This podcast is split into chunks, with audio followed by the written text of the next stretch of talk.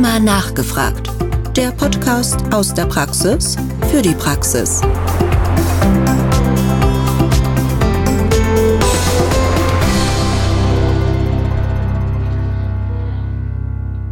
Liebe Zuhörerinnen und liebe Zuhörer, herzlich willkommen zu einer neuen Folge Rheuma nachgefragt, unserem Podcast aus der Praxis für die Praxis mit Themen rund um die Rheumatologie.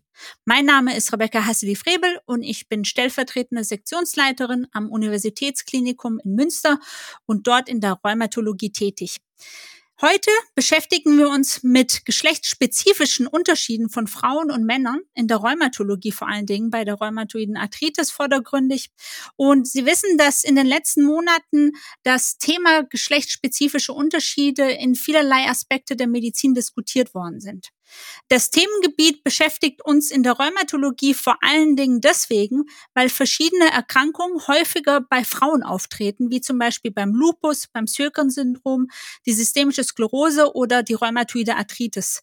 Drei Viertel der Betroffene sind eben weiblich und deswegen müssen wir auch auf die geschlechtsspezifischen Unterschiede hier eingehen. Die Frage ist, ob es hier Unterschiede beispielsweise gibt zwischen Frauen und Männern, was die Pathogenese angeht, was das Therapieansprechen angeht, was die Betreuung der Patienten im Allgemeinen angeht. Und es freut mich ganz arg, dass wir einen besonderen Gast bzw. Gästin gewinnen konnten. Frau Dr. Anna Meyer, sie ist leitende Oberärztin am St. Josephs Stift in Sendenhorst in der Klinik für Rheumatologie und beschäftigt sich mit der Thematik eigentlich schon viel, viel länger, als das Thema jetzt en vogue ist. Sie hat selbst eine Homepage mit dem Titel Frauenräumer. Und was mich sehr freut, wir haben uns vor einigen Jahren, Anna, das erste Mal auf Social Media kennengelernt. Und ich habe ganz spannend deinen Account dort verfolgt. Und zwar hast du dort einen Account, der auch Frauenräumer heißt. Nicht nur auf Instagram, sondern auch auf Facebook. Und dein Ziel ist es, auf geschlechtsspezifische Unterschiede hinzuweisen und auch Aufklärungsarbeit zu leisten. Also herzlich willkommen. Ja, hallo, liebe Rebecca und herzlichen Dank für die Einladung.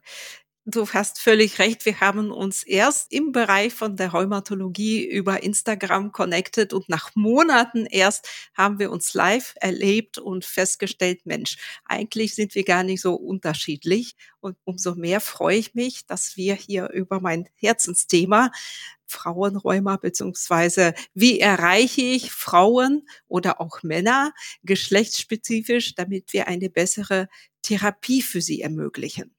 Anna, du hast ja diese Accounts schon längere Zeit. Was hat dich denn damals dazu bewogen, überhaupt in dem Thema aktiv zu werden? Ja, das ist aus einem Schmerzpunkt, aus einem Painpoint von mir entstanden.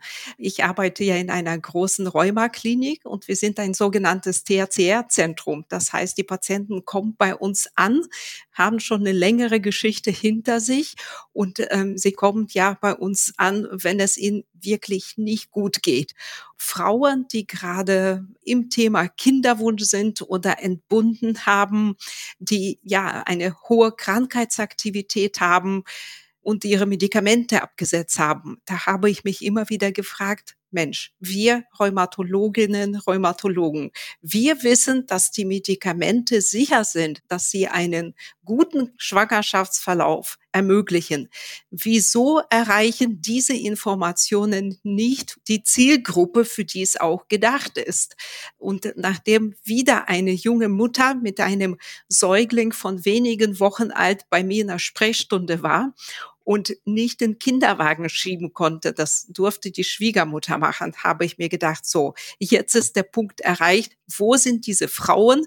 Die sind auf Instagram, also gehst du hin. Und dann habe ich meine Kinder gefragt, wie funktioniert Instagram? Und ja, so bin ich dahin gegangen. Wenn wir über geschlechtsspezifische Unterschiede reden, dann müssen wir uns ja vor Augen halten, dass wir einmal auf der einen Seite das biologische Geschlecht haben, aber auch die gefühlte Geschlechtszugehörigkeit. Kannst du vielleicht noch ganz kurz sagen, wo die Unterschiede sind und wieso wir uns heute beispielsweise eher auf das biologische Geschlecht dann konzentrieren werden im Podcast?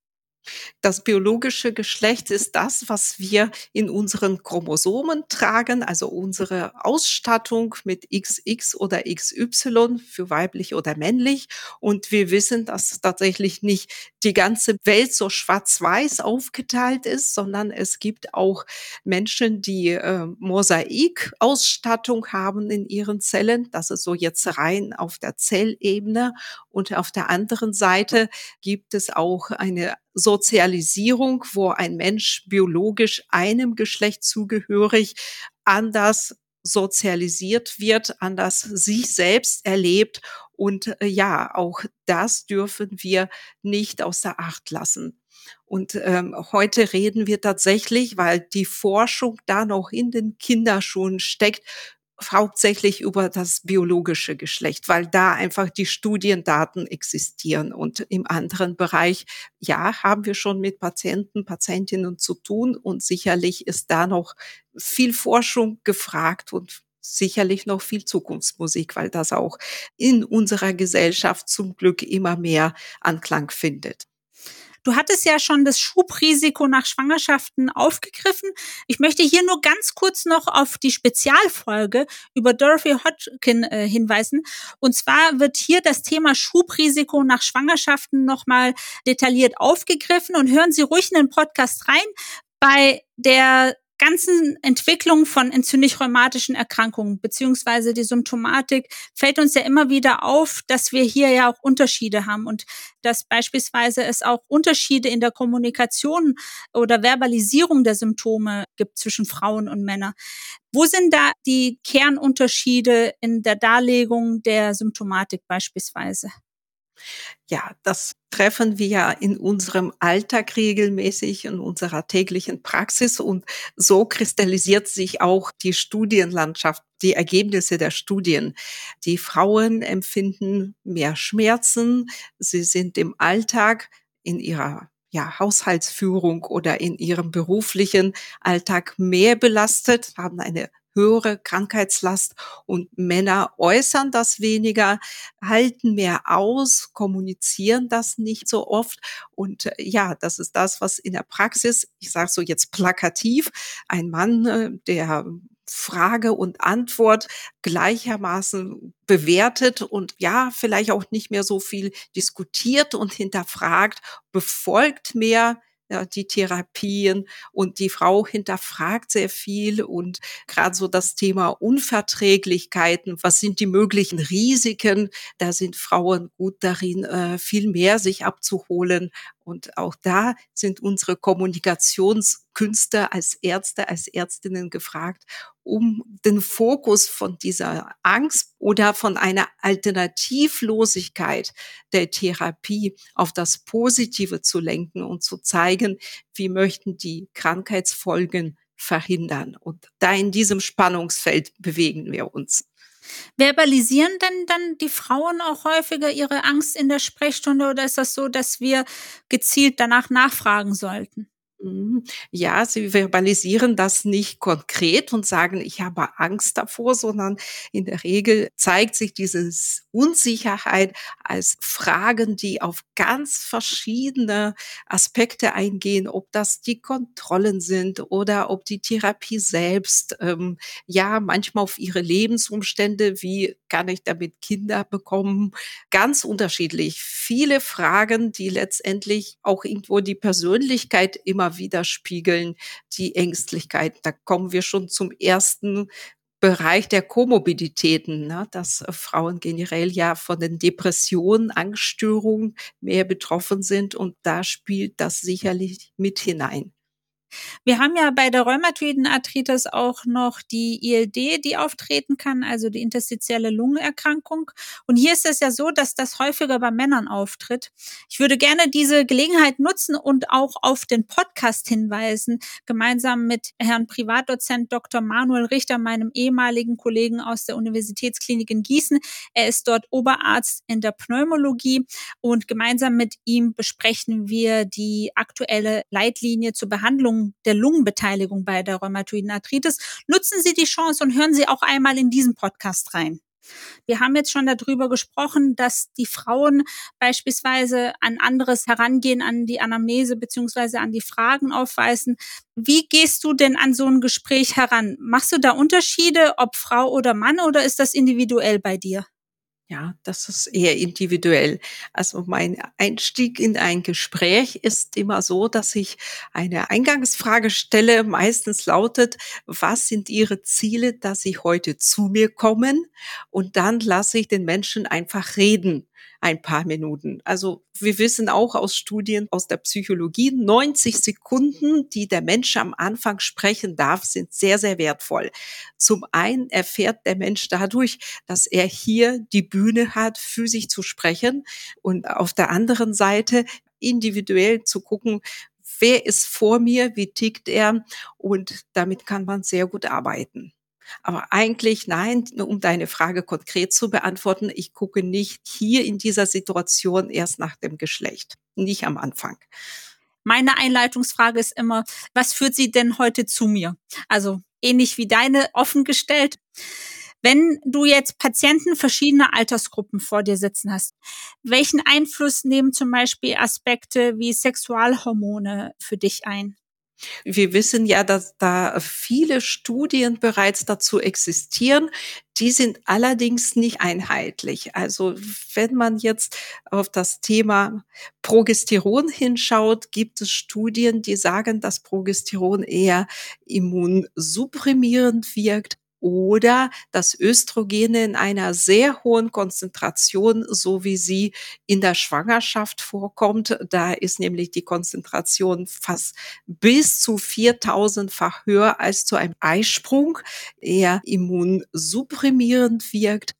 Da wissen wir, ähm, dass die Studienlage manchmal unterschiedlich das Ganze darstellt. Also was Östrogene angeht, ist das mehr geklärt, was die Progesteron angeht, ist es nicht so eindeutig. Und das Gleiche gilt für Androgene, also für das Testosteron als Vertreter.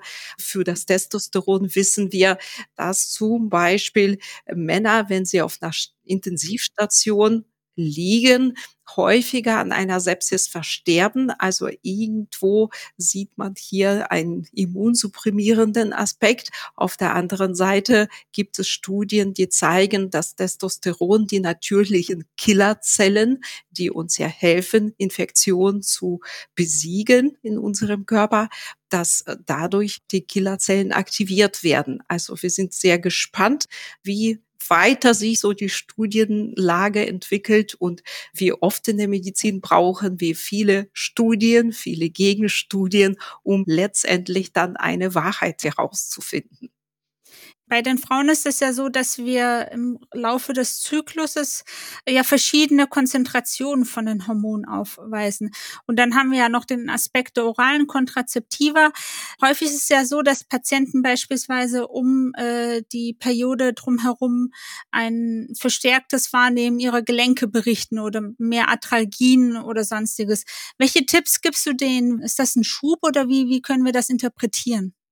Da gilt es, die eigene Körperwahrnehmung der Frau zu schulen und gerade in dieser Situation zu gucken, was tut mir gut. Also eben von diesem, jetzt speziell, wenn wir über die Patientin sprechen, speziell davon zu kommen, warum ist das so, sondern wie komme ich heraus? Ja, und äh, da gebe ich so ein praktischen Hinweis immer, schau bitte, wie kannst du diesen einen Tag heute gut zu Ende bringen. Und äh, das ist in einem Räumerschub einfach unersetzlich, diesem Motto zu folgen. Und wenn zufällig die Periode das macht, dann gilt genauso in dieser Situation. Ne? Wie gestalte ich heute meinen Tag genau gut? Was schaffe ich? Was ist mir möglich? Also diese Fragen darf die Person sich stellen und die Antwort ist ja sehr individuell. Das heißt, wir hauen nicht gleich mit Cortison drauf. Nein, auf gar keinen Fall. Ja. Sehr gut, Anna. Wir können ja die besten Ideen haben. Wenn die Therapieadherenz nicht funktioniert, dann hat äh, weder der Patient noch wir gewonnen. Gibt es da Daten, dass es beispielsweise Unterschiede gibt in der Umsetzung der Therapien, ob bestimmte Medikamente eher bei Frauen oder bei Männern bevorzugt werden und ob es da Unterschiede auch hinsichtlich der Therapieadherenz gibt? Ja, da gibt es eine ganze Menge Daten aus unserer rheumatologischen Welt, aber das Gleiche gilt auch zum Beispiel für die Psoriasis der Haut. Und da wissen wir durch viele Studien hinweg, dass Männer eine bessere Adherenz zu Therapien haben. Bei Frauen werden Therapien häufiger gewechselt. Auch erstaunlich, bei Frauen dauert es oft länger bis zum ersten Biologikum oder wenn die Frauen als das erste synthetische DIMAT das Methotrexat bekommen, das MTX, dann bekommen sie insgesamt eine geringere Dosis und da wird das auch häufiger gewechselt. Das sagen viele Studienergebnisse. Wenn wir uns jetzt mit den anderen Medikamenten beschäftigen, wie zum Beispiel mit den äh, Biologics oder den Janus-Kinase-Inhibitoren, wie schaut's denn da aus bei den Biologics beispielsweise? Gibt's da geschlechtsspezifische Unterschiede hinsichtlich Ansprechen? Die Dosierungen sind ja da in der Regel festgelegt, aber gibt's da vielleicht ein Nebenwirkungsprofil, was häufiger auftritt bei dem einen oder anderen Geschlecht? Ja, zunächst auf den ersten Teil deiner Frage. Da wissen wir auch gerade aus den Registerdaten, dass es länger bis zum ersten Biologikum bei Frauen dauert und äh, dass die Adhärenz schlechter ist. Mhm. Ähm, Nebenwirkungen, die führen ja dazu, nicht nur das ineffektive Ansprechen, sondern die Nebenwirkungen führen dazu, dass gewechselt wird. Ich denke, dass dieses Wechsel ist so ein Surrogatparameter. Mhm, mhm. ja. Und zum Thema Jagdhämmer wissen wir, dass aus den ersten Veröffentlichungen, dass da keine Geschlechterunterschiede existieren. Vielleicht wird das so eine No-Brainer-Medikamentengruppe, wenn wir jetzt die aktuelle Debatte um die kardiovaskulären und thrombembolische Risiken überstanden haben. Mhm. Gemäß äh, der Leitlinie zur Therapie der Rheumatoiden Arthritis ist ja Methotrexat zur Ersttherapie ja gesetzt und dann geht's ja weiter beispielsweise mit den Biologics. Ähm, jetzt haben wir aber gehört, dass häufiger niedrigere Dosierungen eingesetzt werden und Biologics beispielsweise häufiger abgebrochen werden aufgrund irgendwelcher Nebenwirkungen, die dann auftreten können. Führt es dazu, dass du in deiner Entscheidung beziehungsweise in deiner Auswahl der Therapien anders vorgehst, wenn du so äh, eine Vorahnung hast, dass äh, beispielsweise die Therapieadherenz eine Frage oder ein Problem darstellen könnte? Ja, ich gehe insofern vor, dass ich in meiner Aufklärung wirklich mich auf die Vorteile einer konsequenten Krankheitsaktivitätskontrolle konzentriere. Also auf die Frage des Patienten, hm, tolle Idee von Ihnen, Frau Doktor. Was macht das denn für Nebenwirkungen? Erzähle ich als erstes nicht über die Nebenwirkung, sondern ich sage, darf ich Ihnen erst über die Wirkung erzählen? Aber ich denke, das dürfen wir immer wieder und immer mehr im Fokus rücken lassen, weil im Beipackzettel oder in der Fachinformation steht das einfach nicht drin. Was verhindert mein Medikament? Manchmal motiviere ich die Patienten, den eigenen Beipackzettel zu schreiben. Ob sie es tun oder nicht, weiß ich nicht. Aber zumindest sage ich, schreiben Sie auf, was schenkt Ihnen das Medikament? Was verhindert das für Folgeerkrankungen? Na, und dann besprechen wir das nochmal gemeinsam mit. Ne? Herz-Kreislauf-Erkrankung, Osteoporose, Sarkopenie, thrombembolische Ereignisse, also Thrombosen und erhöhte Infektanfälligkeit. Eine schlechtere Möglichkeit, Nachwuchs zu zeugen oder schwanger zu werden. Das alles gehört zu den Folgen einer unkontrollierten Krankheitsaktivität. Und das alles verhindert mein Medikament. Deswegen diesen Fokus sofort auf das Kleingedrückte, was kann alles an Nebenwirkungen zu setzen, finde ich nicht von Vorteil. Anna, ich finde das ganz spannend, dass du äh, so gesehen das Gespräch umdrehst in nicht, welche Nebenwirkungen können auftreten, die wirst du sicherlich genauso besprechen, aber vor allen Dingen in die positiven Aspekte der Therapie. Was schenkt ihnen das neue Medikament alles? Das kostet jedoch auch Zeit. Sind das aber Ansätze, die beispielsweise in der Niederlassung, in der Praxis auch für die Kolleginnen und Kollegen, die eben äh, selbstständig tätig sind, auch wirklich realistisch umsetzbar sind?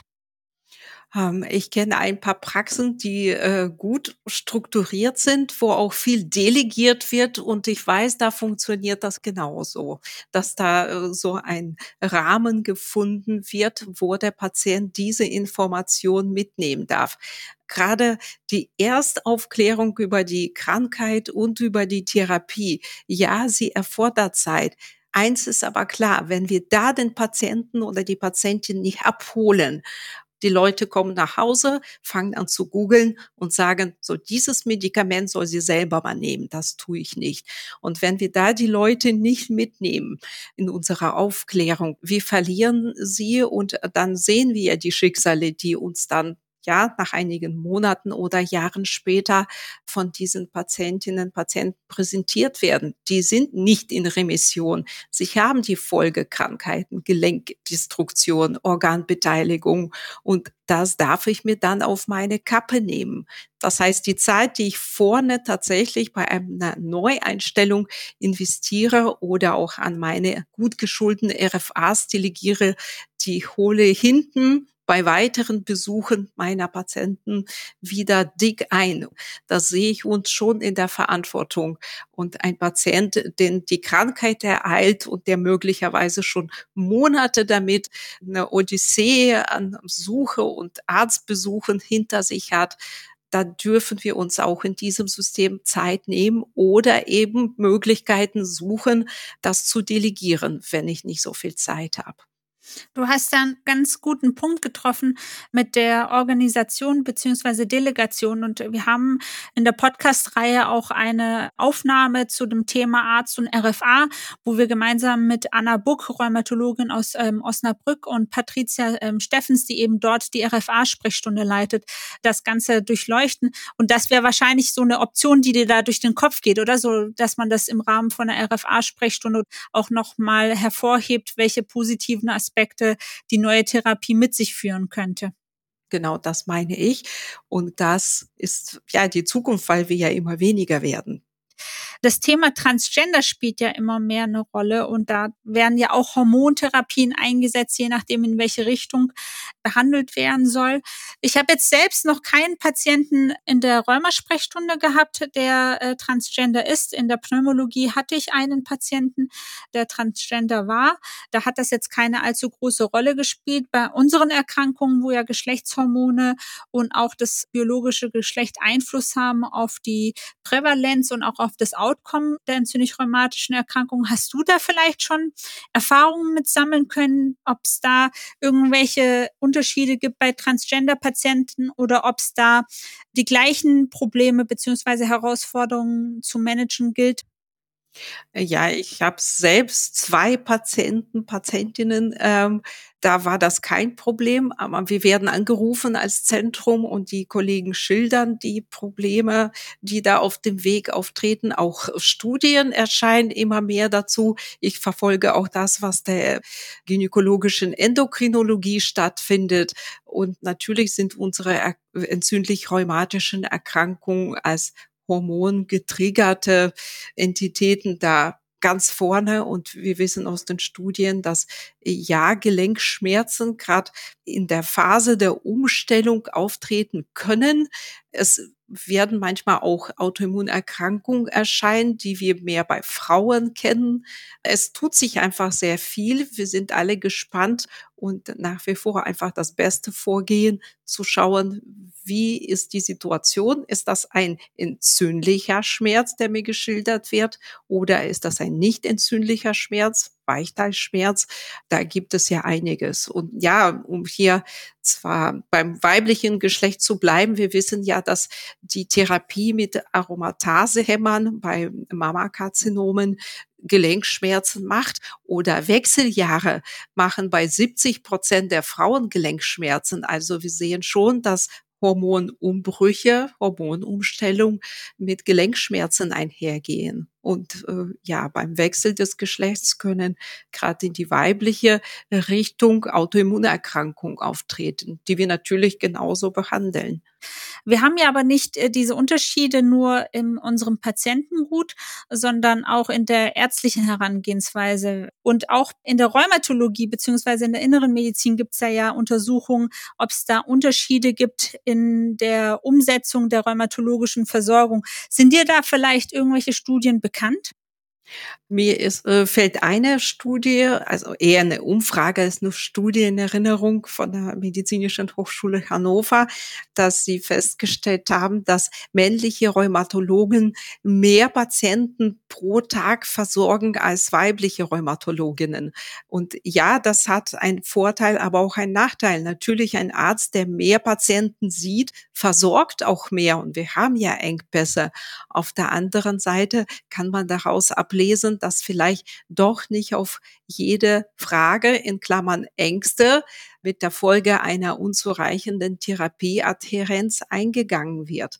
Oder ich kann mir dazu noch so denken, dass ein gerade erfahrener Rheumatologe, der eine starke natürliche Autorität ausstrahlt, seine Therapieempfehlung wird weniger hinterfragt als äh, ich sage so zierliche Frau, Berufsanfängerin, ne, ja. die mir, die mir eine Therapie empfiehlt.